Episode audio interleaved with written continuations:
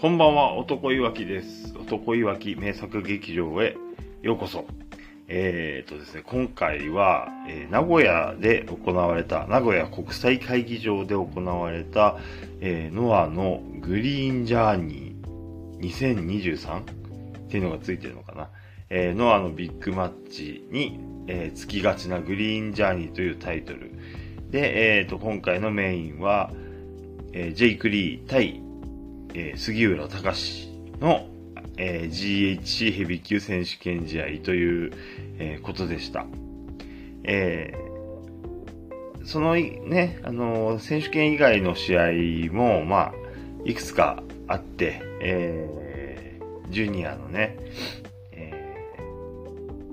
ージェイク、ジェイクじゃないや、えーっと、ジュニアの、えーダンテ・レオンと、えーそれから早田のタイトルマッチ。そして、えータッグのね、えーザ・タフ対、えーレアル。ね、えーゴツゴツな、えータッグの選手権試合。そして、えー注目のなのか何なのか、えー谷口対、えー鈴木秀樹というね、シングルが組まれたりとかして、まあ、いくつかね、話題がある、えー今回大会だったんですけども、えー先にね、えっ、と、ちょっとだけ気になった点を先に話して、えっと、メインとしては、今回は、えー GHC の選手権試合にちょっと絞ってお話ししたいなと思います。じゃあ先にちょっと細かな気になる点。えっと、谷口の件なんですけど、えー、な鈴木とね、面白い試合を、あのー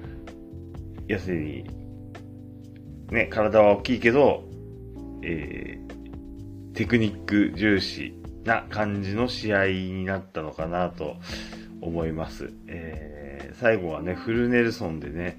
えーまあ、ギブアップ勝ち狙うのかなと思って抜けたところで、えー鈴木が、あの、スリーカウント。すごい、フルネルソンでね、えー、スリーカウントっていうのは、あの、僕今回実はあの、生で見られなかったもので、えその土曜日の夜はね、あの、ちょっと、えーお集まりがありまして、えー直接見られなかったので、えーっとですね、日が変わった、えー6月17日、あ、そうか、大会は17日でしたね。えっと、日曜日が18日。だから18日の日曜日に、えーちょっとね、草刈りなどの作業をしながら、えー先にね、えー携帯でレッスルユニバースの音を流してるのを、えー無線のイヤホンで受けて、音を聞きながら作業をするというね、えー、荒技をね、ちょっとやってたんです。耳でプロレスを聞く、耳プロをね、えーやりながらということで、やってましてですね、うん。何々と、えーその、谷口の試合でね、フルネルソン、あ、スリーカウントっていうのを聞いて、どんな形って思ったら、あ、後でね、もう一回映像で見直してみると、あ、フルネルソンスープレックスが、えー決まった。だから、鈴木秀樹はブリッジしてるという状態で、ビシッと決まったんだなっていうのを見てね、おーおーいいなっていうね、えー渋いと言えばいいのか。うん。だから、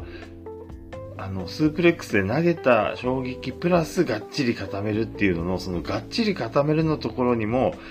随分ね、説得力があるんだな、とか、説得力を持たせることができるんだなっていうね、特に鈴木秀樹がやってるからっていうのもあるかもしれないですけど、うん。なんかそういうのをね、見て、おー、やっぱなんか面白いなっていうふうに思わせてくれる試合でした。ね、なんか似たようなやつでね、あのー、大水スープレックスっていうのもあるんですよね、なんかね。あの、タイガースープレックスみたいに、えー、相手の両腕を持って、えー、後ろに反り投げるのかなと思いきや、こう、なんていうんですかね、寝技に引き込むかのように、あんまりその衝撃をバコンって言うんじゃなくて、ずるずるずるずるずるっと、あの、相手を下に引きずり込んで、えー、肩、マットに肩をつけさせて自分はブリッジみたいなね、大水スープレックス。えー、女子プロ、女子プロで見たのかなあと、マイティ井上？はは、また適当なこと言っちゃいました。あの、思いつきでね。えー、というような技もあるということで、その、スープレックスの決まった後の形っていうのは、やっぱりちゃんとね、相手を固めてんだよっていうのをね、ちょっと分かった、えー、試合で面白かったです。えー、問題はその次なんですけど、えっと、えー、谷口がね、あの、レアルの T シャツ着て、えー、まあ、鈴木がその谷口の状況を見て、そのね、時は流れていくと。えー、武藤刑事も今はいないし、谷口の時間も残りはね、えー、多いとは言えないみたいなか、いろいろこう、ちょっとね、状況をあの話してくれてるところに、分かってるよと、えー、谷口が言葉をこうかぶせていって、わーわーわーわーと叫んでね、やっぱりその、僕がまだ理解しきれてない、ややその、えー、やや変人感っていうの、やや出しながらも、実力はあるんだけど、なんかその、表現の仕方がよくわからないみたいなところを、の片鱗をまた見せながら、でもこれが最後だと思うって言って、えー、まあ、レアルとしてやっていくんだなという、えー、話でした。うん。でも、僕がそのノアを見るようになってからも、その谷口っていうのは、その、ね、昔、えー、マイバッハ谷口っていうね、マスクかぶった人もやってて、まあ、あの、知識としては知ってたけど、どんな感じだったかってちゃんと見てないんでね、わかんなかったんですけど、それが、まあ、いつの間にか、えー、素顔になって、で、それから、えー、キングタニーになって、キングタニーになるというか、その、えー、ファンキーエクスプレス、えー、と、秋年、米、えー、そして、井上正雄の、えー、ファンキーエクスプレスの一員になって、まあ、キングタニーになって、えー、なんかマリオのジャンプみたいなことして、えー、いる時期もあって、でもそこも抜けて、えー、また今度後派で行くという感じになって、で、えー、杉浦と組んで、えー、タッグのベルト取って、で、やられて、えー、ね、しかもレアルにやられてって状態でしたよね。うん。で、今度はそのレアルに入ると。本当になんかいろんなとこを乗り換えて乗り換えて、毎回その、ね、何かしらね、やっぱ求めていくんだけどね、その形にならないっていうのを見ててね、なんなんかに似てるなと。ね、これはもう男いわき的な視点なんですけど、えー、っとね、ジェリド・メサっていうのが、あの、いるんですよね。あの、ゼータ・ガンダム機動戦士ゼータガンダムっていうね、ガンダムのアニメに、えー、主人公のカミーユっていうね、天才的なパイロットがいるんだけど、それに対抗する勢力の、えー、ジェリド注意っていうね、あのー、まあ、エリートとされてる人ですね。ちゃんと知ってた教育を受けて、えー、まあ、士官候補生っていうのところから多分上がってった、えー、ちゃんとした軍人なんですけど、まあそいつに目をつけられたカミなんだけど、その、もう、いろんなね、えー、モビルスーツにね、乗るんですよね、ジェリドはね。えー、最初はその、えー、ガンダムマーク2っていうね、ガンダム、黒いガンダムに乗ってて、えー、それからハイザックっていうのに乗って、ハイザックから今度はマラサイっていうのに乗って、えー、その後にね、いくつ乗り換えんだろう、あの、ガブスレイとかね、えー、バウンドドッグとかね、その都度その都度ね、新しいのに乗り換えるんだけど、えー、なかなかいいとこは見せられない。ね。なんであいつ、俺がなんかやろうとするとあのカミーユが出てきてなんか邪魔するんだと。ね。ジェリドはジェリドなりにこう理想があって、こうしたいっていうのがあるんだけどね、どうしても邪魔されちゃう。うまくいかない。もうなんでだよってね。うん。あの、ジェリドっていうのはすごく愚直なというか、その、最初のガンダムの時の、えー、アムロのライバルだったシャアとはね、ちょっと違ってて、えー、なんでしょうね、その、愚直なんですよね。うん。いや、まっすぐその理想に向かってるんだけど、その、なんて言うんでしょうね。えー、ずるさというか、そういうのがあんまし、えー、なくて、えー、まあ、本当の天才にはかなわないよっていうところね、何度も見せられちゃうっていう。で、そのキャラとね、ちょっと、ね、あの、パッと見の見た目のキャラは違うんだけど、なかなかこうもどかしい状態が続いてるね、その、えー、谷口っていうのが、ジェリドンみたいっていう風に、まあ思ったのがこの男いわきというね、え、はい、今回はちょっとガンダムに例えてみました。えー、次は、うまくいくんでしょうか？ね。ずっとジェリドじゃないでほしいなというふうに思っている男いわきでございます。ね。そんな谷口に関するね、ちょこっとお話でした。で、えー、ね、なんせ今回も、まあずっとなんですけど、えー、ジェイク・リーの話ね、ずっとしてて、ジェイク・リーのことを褒め続けてる男いわきなんですけども、えー、そのジェイク・リーの話を今回のメインにしたいと思いますので、前座はこの辺で一旦切ります。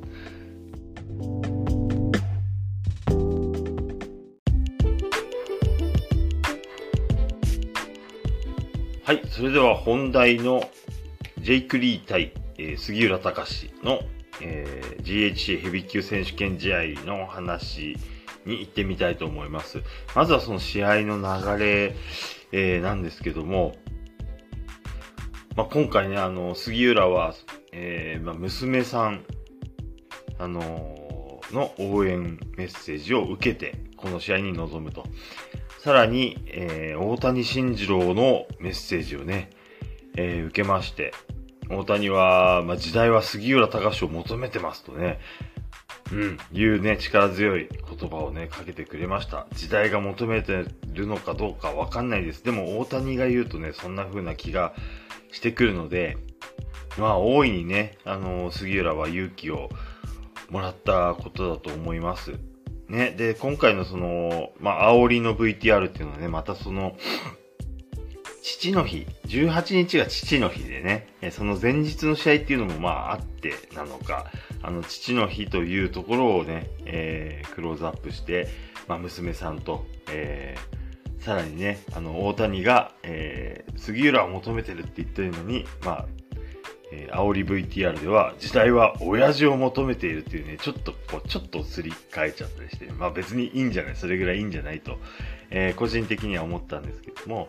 えー、時代は親父を求めている、お、そうかとね、えー、盛り上げてくれる、えー、煽りでした。えー、ジェイク、じゃあそこにジェイクは何かハマるのかってよくわかんなかったんですけど、ジェイクは、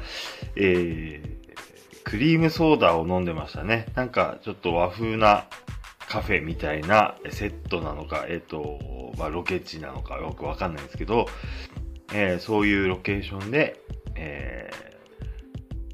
ー、クリームソーダを、まあ、飲むジェイクっていうね、なんかおしゃれに見えるっていうね、えー、まあいい映像でした。で、そういう、えー、煽りを受けてのえー、ジェイク対杉浦です。えー、試合はね、本当に、なんだろう。もう、いろんなパワーを受けた、えー、杉浦が、まあ、2年ぶりのね、その、えー、ベルトへ挑戦ということで、気合もすごい十分で、えー、打撃をね、本当にいつもながらですけど、打撃の迫力、すごかったです。ただ、その、やっぱりね、そのジェイクと杉浦のその身長差っていうのはすごくて、えー、杉浦が下からエルボーを打ち上げる、えー、感じっていうのがね、もう、やっぱりね、あれなんだろうな、その、大変なんだろうなっていうね、下から上にっていうのが、うん、あって。で、上から打ち下ろすジェイクっていうのはやっぱり有利だなっていうふうにえー、見えたりもしました。でもそこを気力でね、気合でカバーして、まあ何発も何発も打って、で、えー、ジェイクがね、ちょっと体勢低くすれば膝をね、えー、まあビシバシ入れて、顔面にも入れて、え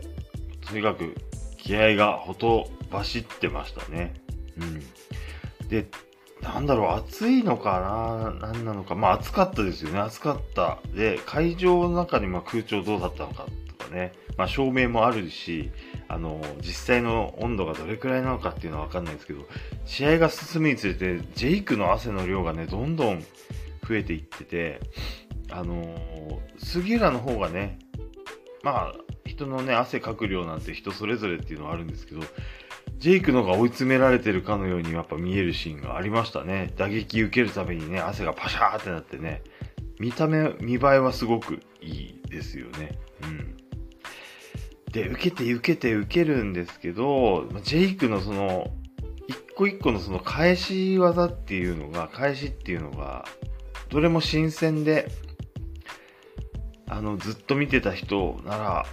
ね、ジェイクを見続けてる人にはこういうのもあるよっていうとこなのかもしれないですけど、あの、フラ、ロープに振られて帰ってきたところのレグラリアートで、あの、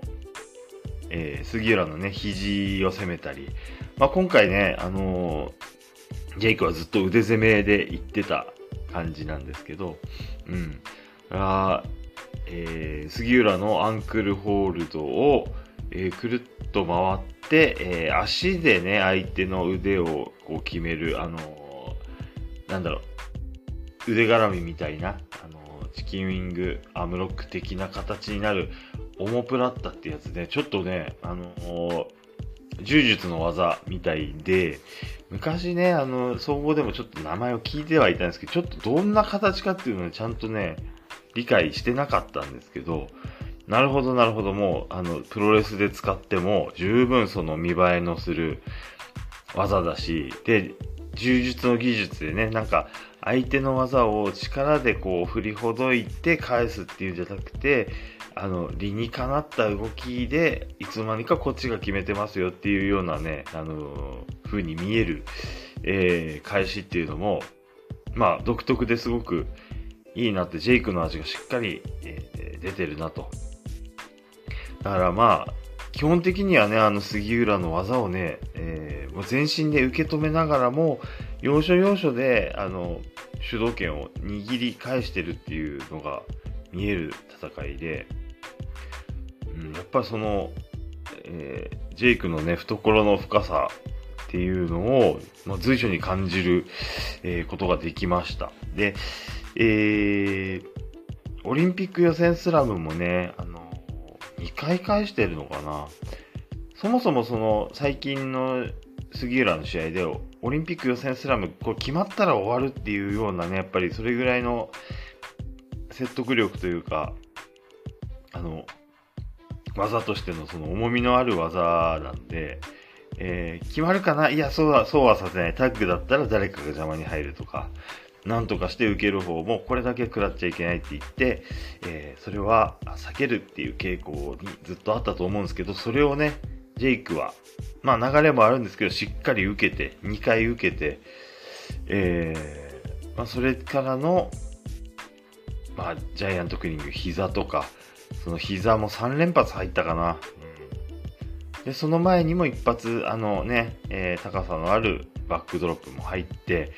あのバックドロップ入るとやっぱりその、あ、そろそろジェイクが決めそうだなっていうね、雰囲気をだんだん感じさせてくれるっていうのもあるんで、やっぱ見てる方ね、だんだんこう、刷り込まれていきますよね。えー、あ、そろそろかなってね、思わせる。逆にそのそろそろかなで、あ、じゃあ、じゃあ今回はもしかしたら杉浦がそのそろそろからを覆して勝つのかなとかっていうね、え雰囲気も、あのー、煽りからしてね、杉浦勝つのかなっていう雰囲気も醸し出してたんで、うん。でも、煽りがありすぎるから逆に、うん、怪しいみたいな、杉浦勝てなかったりしてみたいなのもあって、うん、もういろんな想像をね、えー、させてくれたんですけど、まあ最終的にはまあ受け切って、ジェイクが、で、えー、ジャイアントキリング膝3連発からの、こんだけやったらもうお膳立て十分だと。で、えー、コーナーからのね、えー、と、FBS ですね、えー、バズーカじゃなくてね、うん、人間バズーカじゃなくて、FBS で、えー、まあ文句なしの3カウントですよね。まあ一回は杉浦もね、FBS 返しての、えっ、ー、と、予選スラム、オリンピック予選スラム決めてますし、うん。で、2発目の FBS を、まあ、顔面でね、えー、真正面から食らって、えー、杉浦撃沈ということになりました。うん。あのー、1個前のその膝3個、ジャイアントキリング3つが入った時点で、うわー、お客さん、うわーってなってて。うん。で、そうなってからの、じゃあ、じゃあ、この、その後ね、えー、コーナーにもたれかかった杉浦が、FBS を、これを受けるのかどうかっていうとこもう大きな、もう最後の、えー、分かれ目なのかなっていうとこだったんですけど、えー、切り返してもう一回っていうんじゃなくて、もうそれは正面で受けるしかなかったっていう時点でお客さんの反応が、あーっていう、なんつうの、ため息というか、ああ、終わったっていうね、えー、感じになったんで、もう随分その FBS の、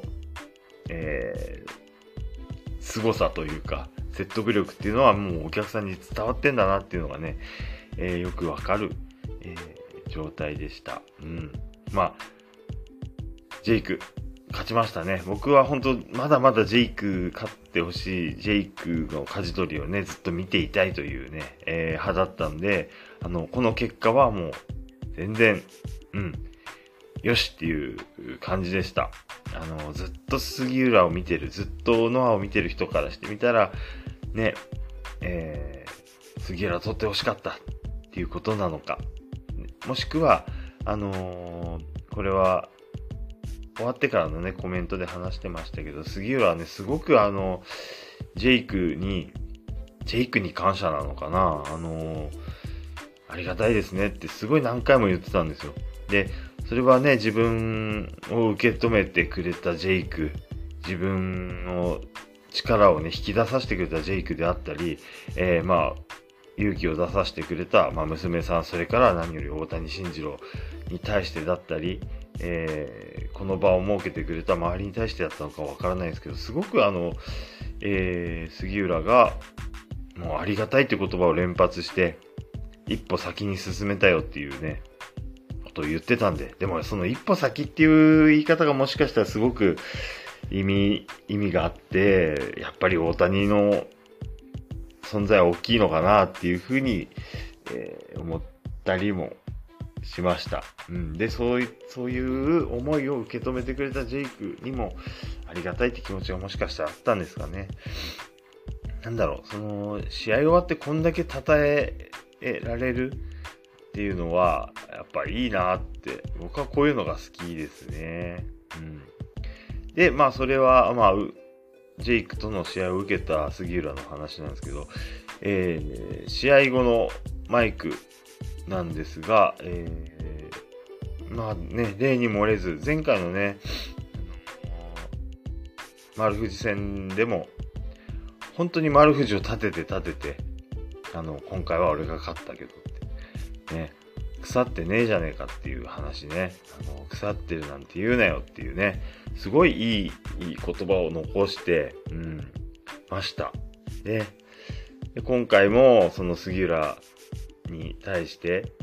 あの、ありがとうなっていうね、こういう感じで。えー、試合ができてよかったっていう気持ちをすごくね、表してくれたんですけど、なんか今回はね、あのーシリーズの最終戦がビッグマッチというよりは、シリーズの真ん中に、えー、ビッグマッチがあるという形だったもんで、お、杉浦と、あの、なんと明日も当たるんだよ。えー、明日っていうのは6月18日のことですね。大阪大会。えっ、ー、と、これは、あの、録画後から公開なんで僕見れてはないんですけど、えー、大阪では当たると。それから、6月22日の後楽園大会でも当たるんだよ。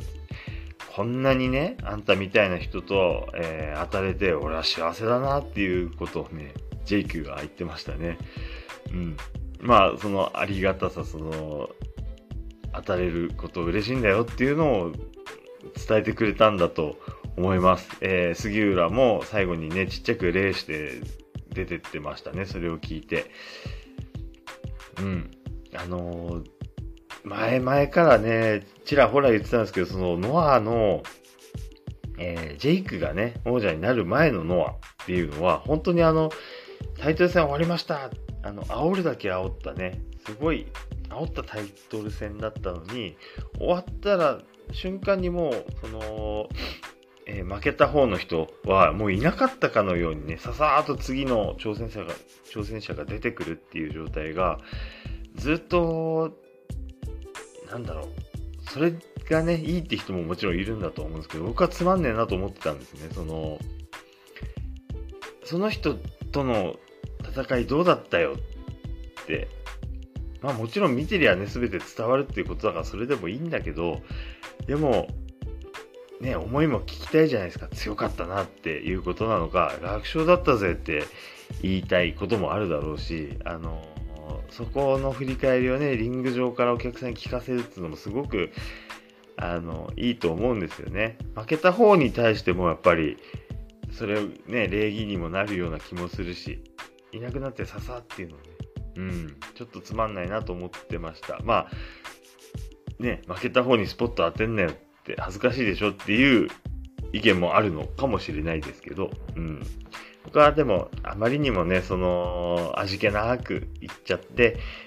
そんなことより次だよと。次のシリーズがあるしね。次のビッグマッチがあるからそこ盛り上げようよ。この勢いでっていうのに、スルッと入っちゃうのがね、ずっと違和感だったんで、この本当にジェイクのやり方っていうのはね、もう本当に僕にぴったりで嬉しいんですよね。あの、勝彦のことも褒めてたし、えー、丸藤も褒めて、えー、しかもその、なんだろう、試合直後じゃなくて、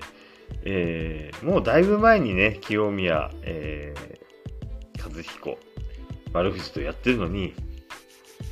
その時の良かったことって、まだ何回も何回も言いますよね。ジェイクっていうのは。あの、もう聞くたびにね、嬉しいし、本当に、うん、ね、あの、やってた相手の丸藤のファンも嬉しいし、うん、本当にジェイクはね、きっとそう思ってんだろうなっていうふうにも見えるし、うん。で、よく最近言うのが、そう、タイミング、たまたまタイミングがあっただけだみたいな。あの、こんなにね、ベルトも3回も防衛してにもかかわらず、うん、相手も強かったと。うん、相手も勝ちたかった。今回はタイミングがよくまた俺が勝てたっていう感じで、これをもって俺が最強だなんて言えないってまだジェイクは言うんですよね。うん。あのーまあ、どれだけね、その、上を見てるんだと。現状に満足しないで、もっと良くなりたい。もっとすごくしたい。えー、で、今回も、リング上からね、じゃあ次は誰だ？また言ってみてんだけど、あまあ、また出てこないと。うん。ね。またね、見てる方としてはやや寂しいと、おー、俺やってね、稲村来いよってね、えー、思いました。あの、タイトル戦で負けてようが何しようが来たっていいんだよっていうふうにね、思ったりもするし、ね、剣王が来てももちろんいいわけだし、ね、剣王忙しいですけどね。だからまあ塩崎でもいいし、それこそね、清宮なんかもう N1 が、N1 じゃないや、G1 があるにもかかわらず、いやーおい、やっぱ俺撮りたいって言ってね、出てきたって別に構わねえと思うんです。ただそこで、ね、出てこないので、じゃあ、えー、ジェイクはどうするかっていうと、このベルトを持ったまま N1 で優勝してやるぜと。もうここまでやりゃ文句ねえだろということを言うんですよ。僕はもうとっくに文句ないんですけど、あの、ジェイクが舵取りやっててすごい楽しいんで、えー、すっごい楽しい、あの、文句ないんですけど、まだね、もう完膚なきまでにというか、あの、もう、誰が見ても間違いなく最強でしょっていうのを、もうやってやろうかっていう風に言ってくんですね。おい、そこまで言わせるかと、ね、あの、いう寂しさもちょっと感じたり、ね、その前にわーって、返せ、ベルト返せって来てくれた方がひょっとして嬉しいんじゃないの？っていうね。いう気がします。多分、上にいたらそうしてほしいんじゃねえかなと思うんですよね。ええまあ、高田好きの僕からすればね、あの、武藤からね、IWGP 取った時にね、ケンスケケンスケエッチューさんエッチューさん来ないかつってね、誰でも来いみたいな感じでね、橋本つってね、で、みんなわーって呼んできて、やるかやるかみたいなことをね、本当にその場で乱闘なくてもね、上がってくるだけでね、誰かが上がってくるだけでわーってなりますからね。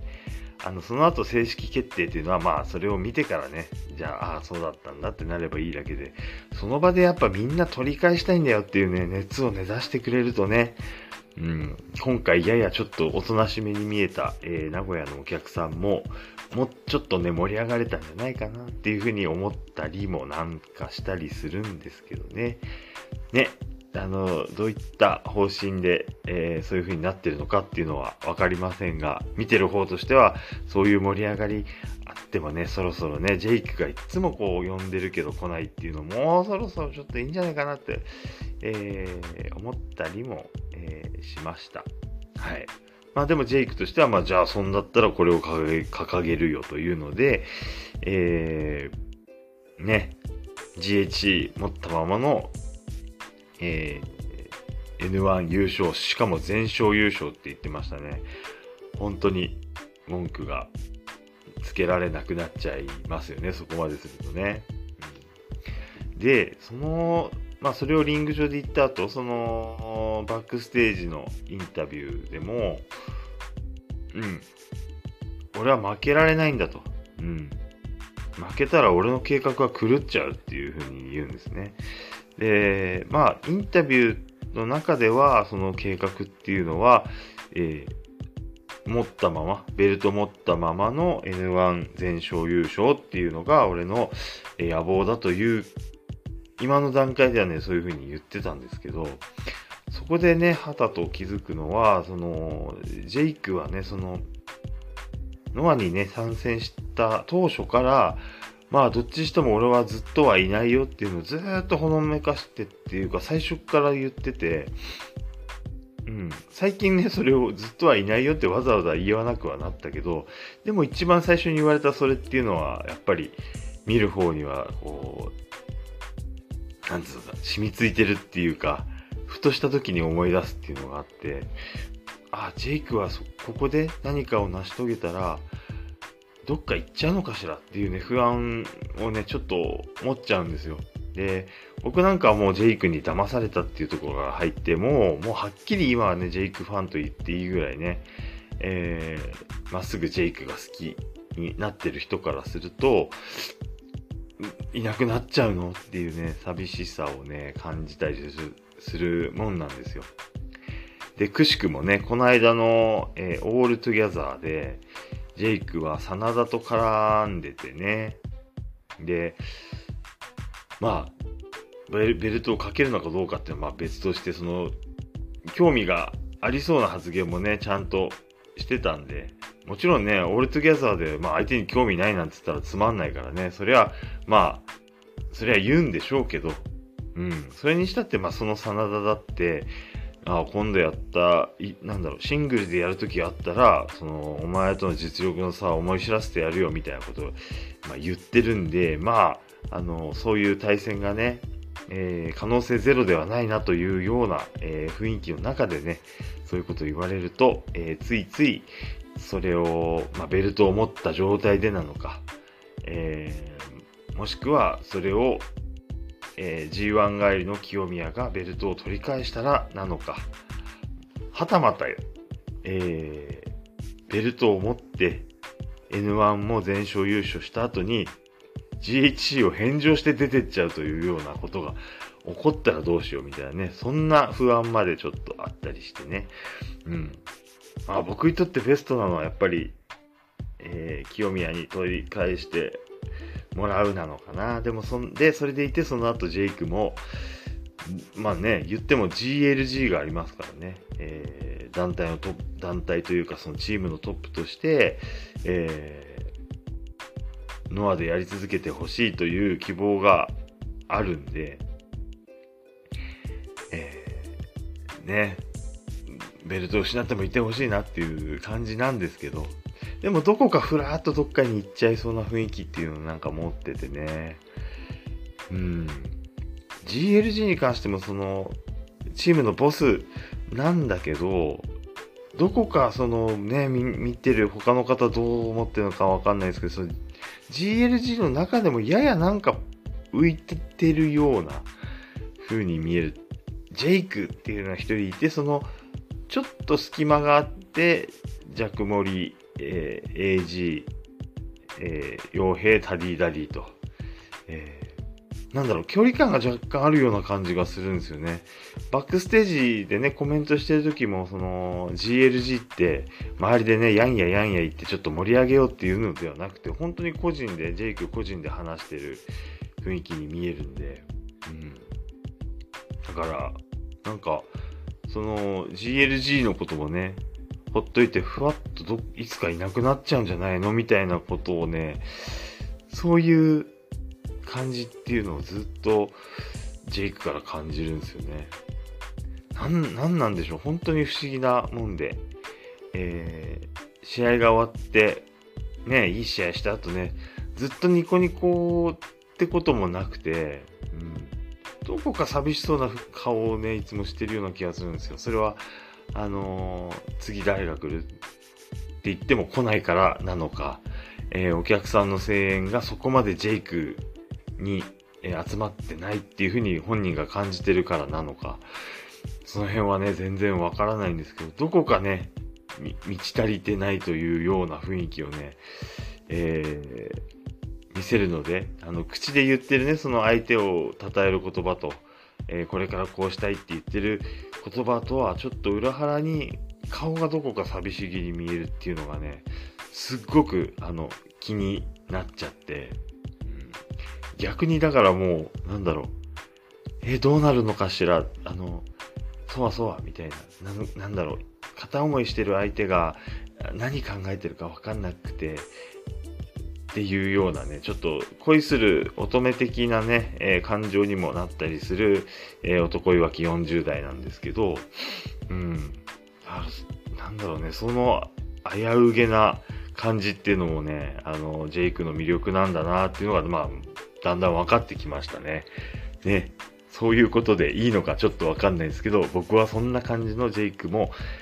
好きだったりします。はあ、ついついね、こう、高田にまたね、絡めちゃったりするんですけど、ね、えー、自分は極めて近い将来、引退します。急にね、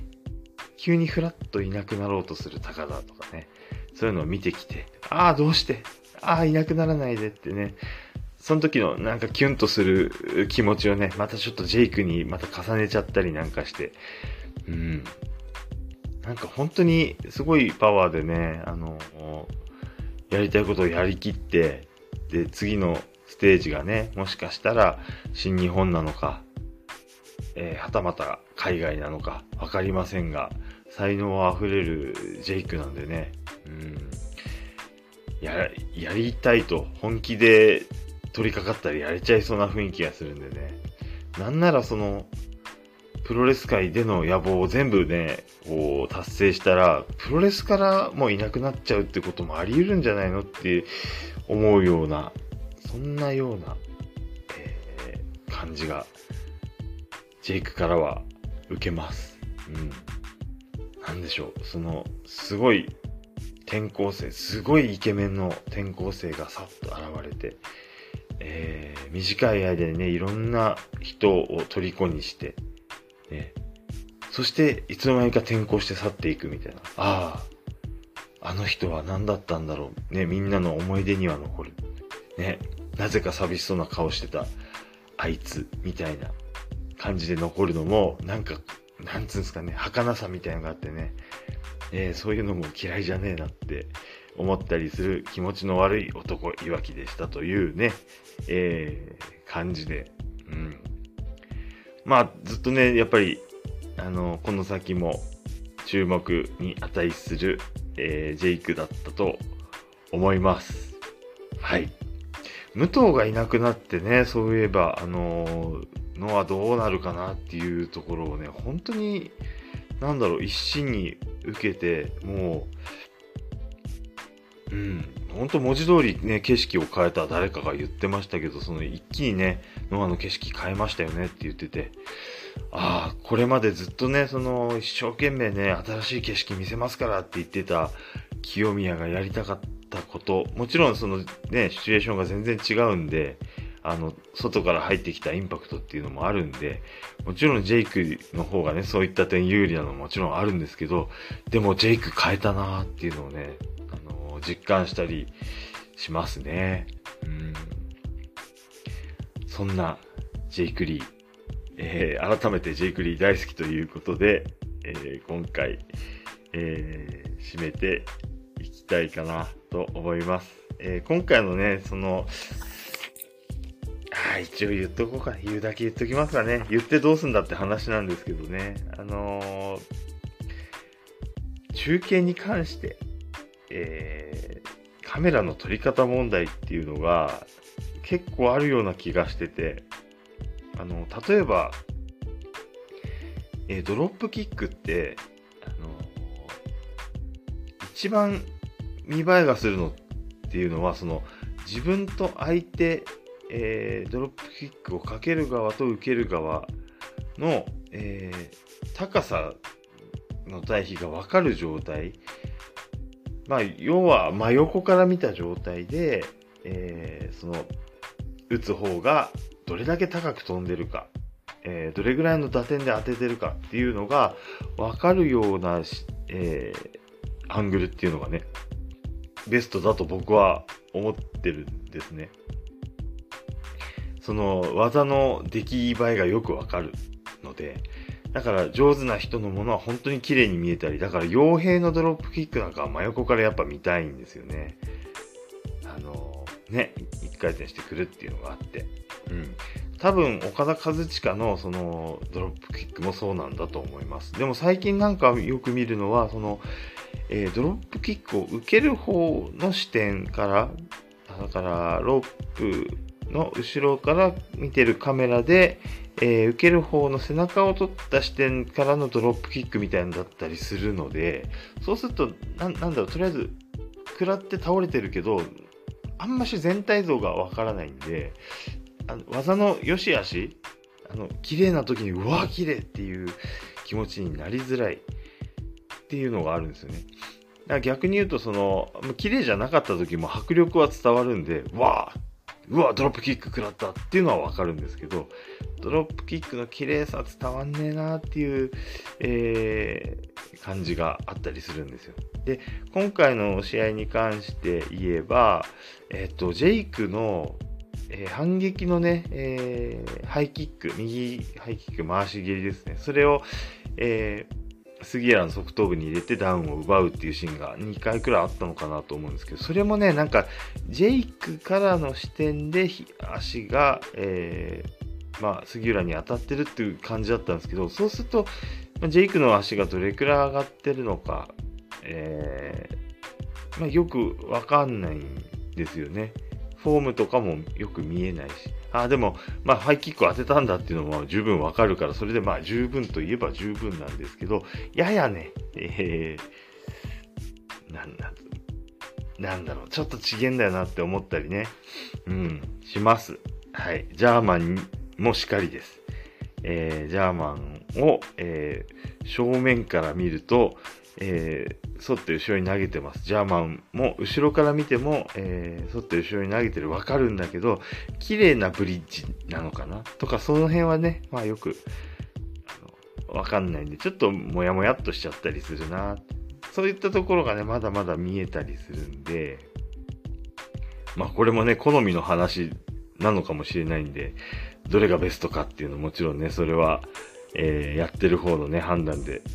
ね、出してるんでしょうけども、えー、男いわき的には、その辺は、え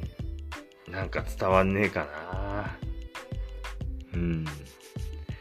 まあ、会場に見に行けばね、あのー、嫌でも見る、あの、伝わるというか、わかりますからね。うん。よし、会場に見に行こう。ね、そうしよう。っていう結論に今はしておきますね。はい。うんそんなような、えー、細かな小さな、えー、文句もありつつ、えー、あとちょっと気になったのは、さっきもちらっと言いましたけど、あの、お客さんの声援が、なんか小さめに聞こえちゃったのは、ね、現地にいた人は全然どうだったのかちょっとわからないんですけど、あの、画面から見るに、あのー、ちょっとね、試しに前回のその、両国の時の映像も比べて見てみたんですね。もちろんお客さんの総数が全然違うんで、えー、3000人近くと、えー、今回800何十人っていうことなんで、それを比べちゃダメだろっていうのはあるんですけど、それにしてもちょっとね、あのー、おとなしめに見えたのが、何だったんだろう、試合の厚さと裏腹にというかね、うん。ね、もうちょっと、なんか、わーっとしていればね、ジェイクも少しニコニコ顔で終われるのかなっていうのを思ったりして、ね。はい。最後までジェイクに、えー、気、気を、なんだ、ジェイクの、気持ちをおもんばかる男いわきでしたというね、えー、今回の男いわき名作劇場いかがだったでしょうかはい。ジェイク好きすぎということで。はい。ではまた次回。ごきげんよう。おやすみなさい。